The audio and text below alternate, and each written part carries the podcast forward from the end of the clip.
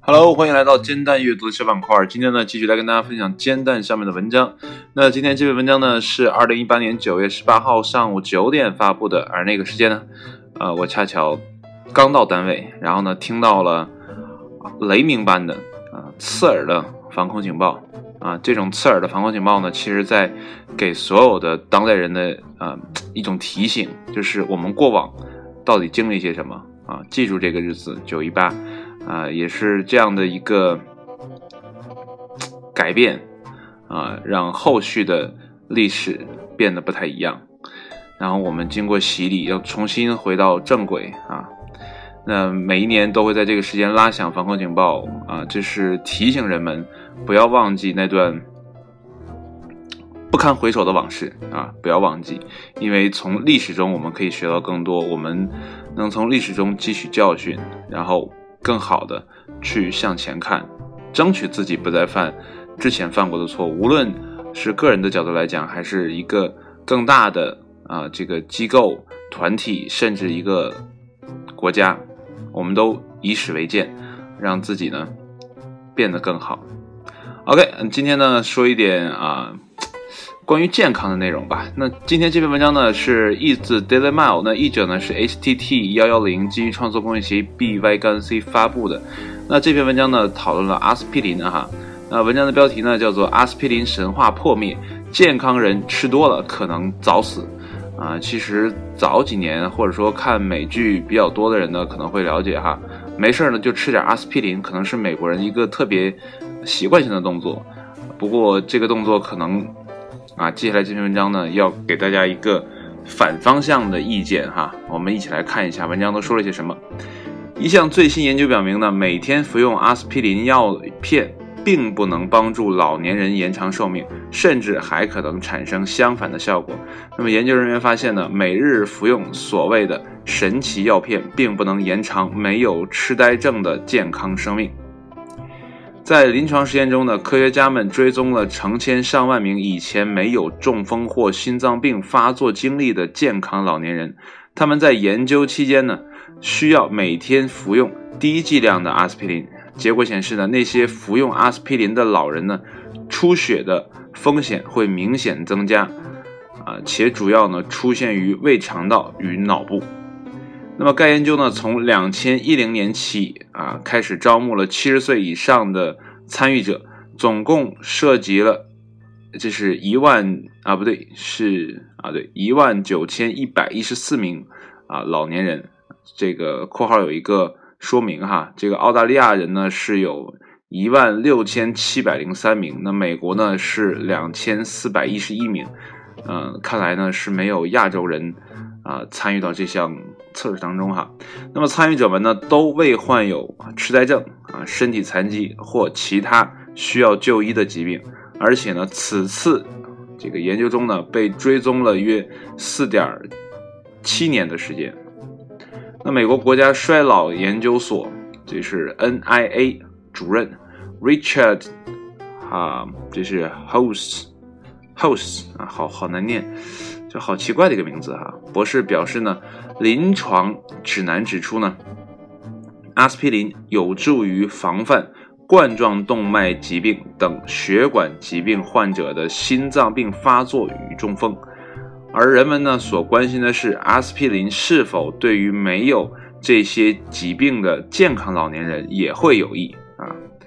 那么在。被随机分配到服用阿司匹林的一组中呢，百分之九十点三的参与者在治疗结束时呢仍然存活，而且没有患上长久的身体残疾或痴呆症；而在服用安慰剂的那一组呢，这一比例呢啊为百分之九十点五啊，这是相差无几啊。与安慰剂组相比呢，阿司匹林。组的死亡风险呢也增大了。那么阿司匹林组中呢有百分之五点九的老年人呢在研究期间死亡，而在安慰剂组中呢这一比例呢为百分之五点二。那么研究人员表示呢这些发现呢在以往的研究中呢从未有人指出，所以呢在解释这一发现时呢需要谨慎对待。此外，服用阿司匹林的老年人患上癌症的。这个病例呢也略有增加，但研究小组对此表示呢，该差异可能出现于偶然性。与此同时呢，研究人员还指出，阿司匹林与啊这个出血风险的显著增大呢有所关联，而这些出血主要发生于肠胃道，是不是胃肠道？Sorry，这个眼神又不太好使啊，与脑部。那么临床呢，大出血，这个括号中有个解释啊，出血性中风啊，大脑出血啊，胃肠道出血，以及呢其他需要输血或住院的出血。啊，那它们的发生这个率呢，在阿司匹林组中呢为百分之三点八，而在安慰剂组呢，这个数字呢是百分之二点七，啊，这是一个相对比刚才两个数字啊更大的一个差距哈。正如人们所意料的，在实验期间呢，癌症是老年人死亡的常见原因，其中的百分之五十的死者呢都患有某种类型的癌症，那么心脏病呢与中风。则占死亡人数的百分之十九，而大出血呢，占比呢为百分之五。美国国家癌症研究所临床研究副主任啊，这又一个人了哈，这是 Ford 啊，就是福特博士指出呢，在阿司匹林组中呢，患上癌症而死亡的人数增长令人惊讶，因为呢，呃，之前的研究表明阿司匹林对于癌症有改善作用。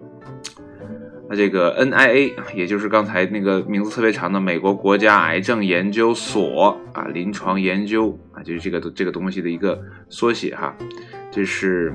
Hadley 博士补充到呢，对于参与者的持续跟进呢至关重要，因为呢，该研究中阿司匹林对于癌症与痴呆症等疾病风险的长期影响呢，可能与迄今为止的其他研究呢啊有所不同。